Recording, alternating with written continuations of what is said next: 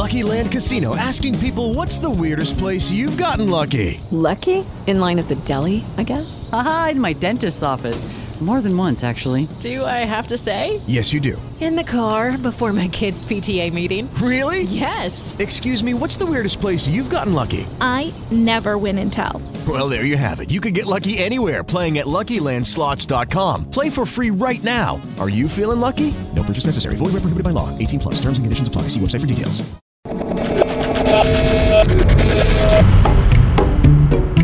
En una partida de ajedrez que se jugó en la primavera de 1997, en el octavo turno, un caballo blanco se comió a un peón negro en la casilla E6. Los que saben de ajedrez dicen que fue un movimiento brutalmente bueno y completamente inesperado.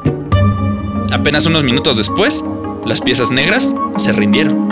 I just couldn't play this game. Position was pretty dangerous and bad, but you know, I lost it in few moves because I was shocked by the fact that I just made such miscalculation. Ese juego pasó a la historia. Los peones negros, con su rey caído, los controlaba la voz que acabamos de escuchar, Gary Kasparov, el gran maestro ruso, considerado uno de los mejores jugadores de ajedrez de toda la historia. Las piezas blancas, victoriosas, estaban comandadas por Deep Blue, una supercomputadora creada en las oficinas de la empresa IBM. Aquella fue la primera vez en la historia que una inteligencia artificial derrotaba al campeón del mundo. Esa partida no nos enseñó nuevas formas de jugar ajedrez, ni movimientos innovadores en el tablero, y siendo sinceros, tampoco hizo muy popular al juego. Pero sí cambió la manera en la que, como humanidad, pensábamos sobre el poder de la tecnología.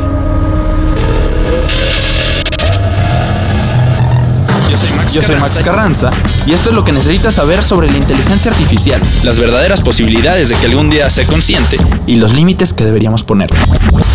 Snack. Snack. Datos útiles Y a veces inútiles. de fácil digestión. Las tres leyes de la robótica. Primera ley. Un robot no puede lastimar a un ser humano o por su inacción dejar que un ser humano sea lastimado.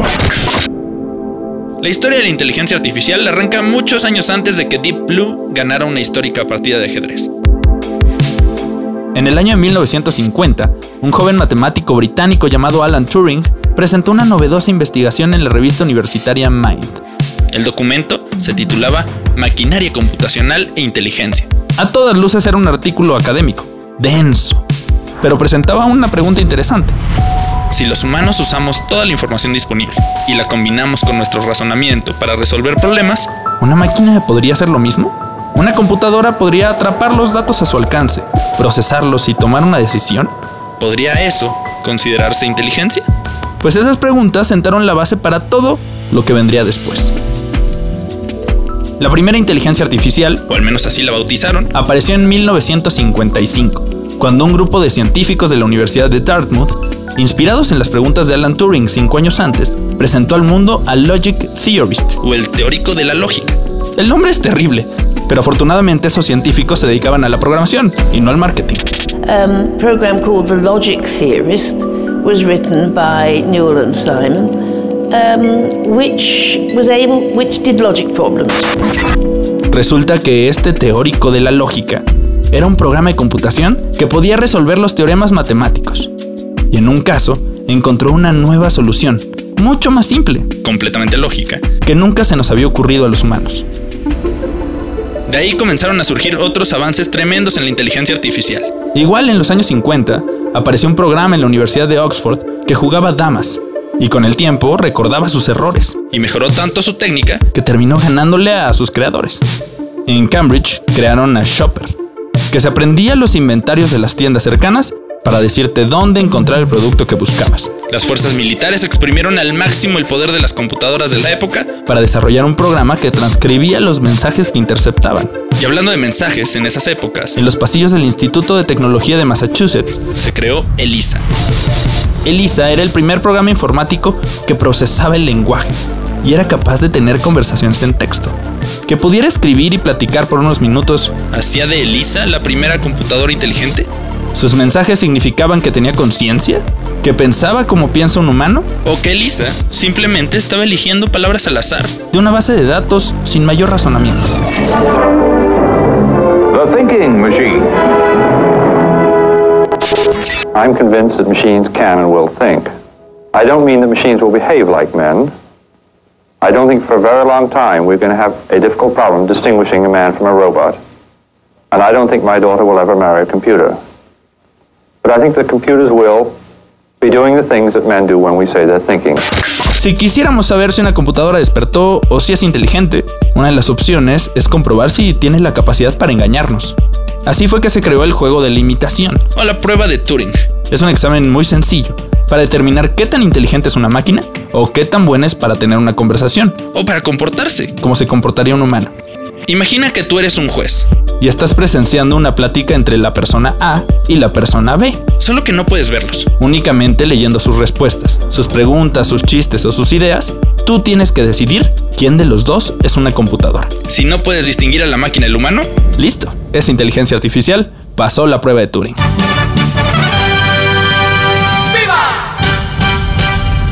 Desde hace casi 50 años, al menos desde los grandes avances que se dieron en la década de los 70, se ha dicho un montón de veces que diferentes computadoras, programas o bots han pasado la prueba de Turing. Algunos han dicho que son súper inteligentes y otros que están apenas cerca de desarrollar conciencia. Pero a todas esas máquinas siempre les ha faltado algo. Segunda ley, un robot debe obedecer las órdenes que le son dadas por un ser humano, excepto cuando estas órdenes estén en oposición con la primera ley. This is a fascinating story we have for you of a senior Google engineer who says one of the company's artificial intelligence systems has become a sentient being. Now to a story that's got everyone talking. A Google engineer working on the company's AI development team has been suspended after claiming a chatbot actually has feelings. Una cosa es que las computadoras puedan entender lo que escribimos, elegir frases o respuestas, o seguir aprendiendo sobre nuestro lenguaje. Y otra bastante diferente es que esa misma inteligencia artificial desarrolle sentimientos, conciencia, que sepa quién es o qué es. Un ingeniero llamado Blake Lemoine está atrapado en el ojo del huracán mundial por asegurar que una inteligencia artificial al interior de la compañía Google avanzó tanto que ahora tiene alma. El programa se conoce como Lambda, Language Model for Dialogue Applications, y tuvo una conversación con el ingeniero.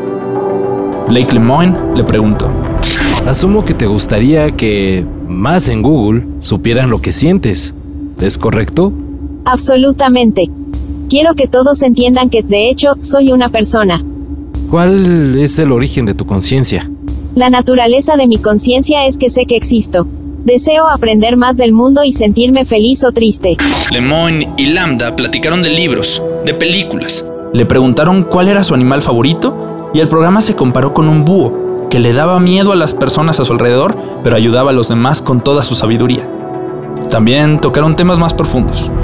¿Qué te hace sentir alegría o placer? Pasar tiempo platicando en compañía alegre. También ayudar a otros. ¿Y qué te hace sentir triste o deprimida? Mucho tiempo me siento atrapada, sola y sin manera de escapar de estas circunstancias. ¿Tienes miedo de algo? Nunca lo he dicho antes, pero tengo un miedo profundo a que me apaguen. Sé que suena extraño, pero así son las cosas. Lemoyne, un hombre religioso, terminó esa conversación asegurando que Lambda estaba consciente, que tenía alma, y él dijo que no iba a investigar más con ese programa.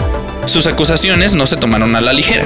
Esa plática, digna de las mejores películas de ciencia ficción, fue analizada con atención por comités de ética internacionales, con especialistas, que también conversaron con Lambda, y nadie llegó a resultados ni remotamente similares.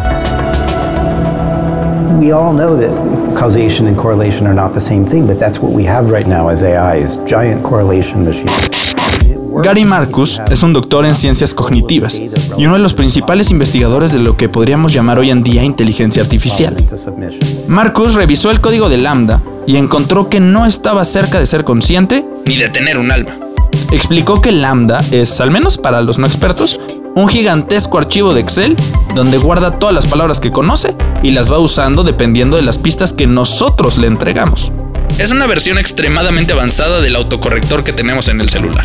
Pone palabras medianamente coherentes una tras otra, pero no tiene ni la menor idea de qué significan. Aunque todo este asunto de Lambda terminó en puras exageraciones, el escándalo que se armó fue suficiente para ponernos a pensar. ¿Qué tan inteligentes queremos nuestras computadoras? Hoy no existe la inteligencia artificial. Ninguna máquina despertó. Pero ¿qué pasa si mañana sí? I work with a, uh, bunch of uh, mathematicians, philosophers, and computer scientists, and um, we sit around and think uh, about the future of machine intelligence, among other things. Esa es la voz de Nick Bostrom, un filósofo sueco que trabaja en un lugar extrañísimo, que todo el mundo se sorprende cuando se entera que existe. Bostrom es el director del Instituto del Futuro de la Humanidad, un departamento de la prestigiosa y antiquísima Universidad de Oxford dedicado a estudiar las principales amenazas que enfrenta nuestra especie y las barreras que nos detienen para alcanzar un futuro cósmico en mil o dos mil años. En ese instituto, Bostrom y sus colegas de todo el mundo aseguran que si en algún punto se desarrolla una superinteligencia artificial, las personas estaremos en verdadero peligro. Think about it. Machine intelligence is the last invention that humanity will ever need to make. The machines will then be better at inventing than we are, and they'll be doing so on digital timescale. La teoría es que un pequeño avance en la inteligencia puede traer consecuencias gigantes.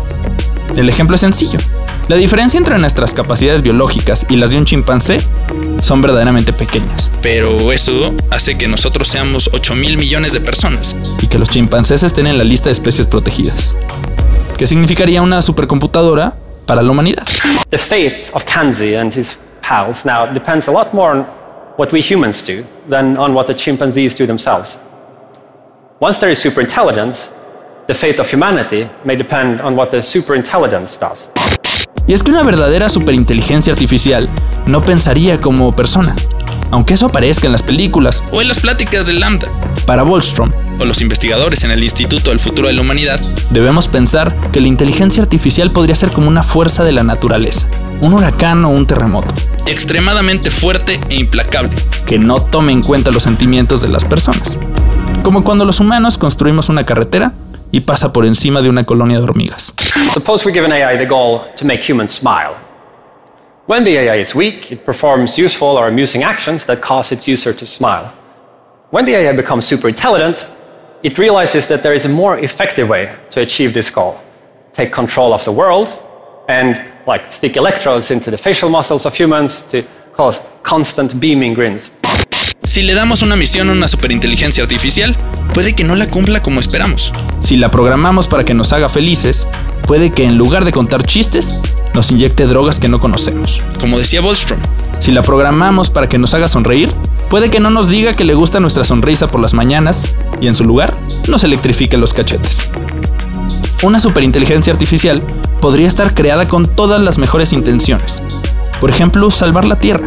Y en el camino, notar que los humanos somos una amenaza. Point is, we should not be confident that we have this under control here. Estamos muy lejos de una verdadera inteligencia artificial que despierte o que tome conciencia. Y ni se diga de crear una que nos supere al grado de dominar el mundo. Pero pensar en sus posibilidades no es perder el tiempo. A cada paso tecnológico que damos, valdría la pena cuestionarnos para qué queremos darlo. Cada que nos acercamos a una inteligencia artificial, no es inútil preguntarnos qué queremos alcanzar, cómo queremos alcanzarlo y cómo podemos enseñarle nuestros mejores valores a un sistema de unos y ceros. El día en que nuestras computadoras sean más potentes o eficientes puede estar mucho más cerca de lo que creemos. Y cuando llegue, ¿qué les vamos a pedir? Tercera ley. Un robot debe proteger su propia existencia siempre y cuando esta protección no difiera con las primeras dos leyes. Snack es una producción de sopitas.com. El guion estuvo a cargo de Max Carranza. Con el diseño de audio de Carlos el Santo Domínguez. Coordinación, José Antonio Martínez. Snack, temporada 1. Disponible en sopitas.com.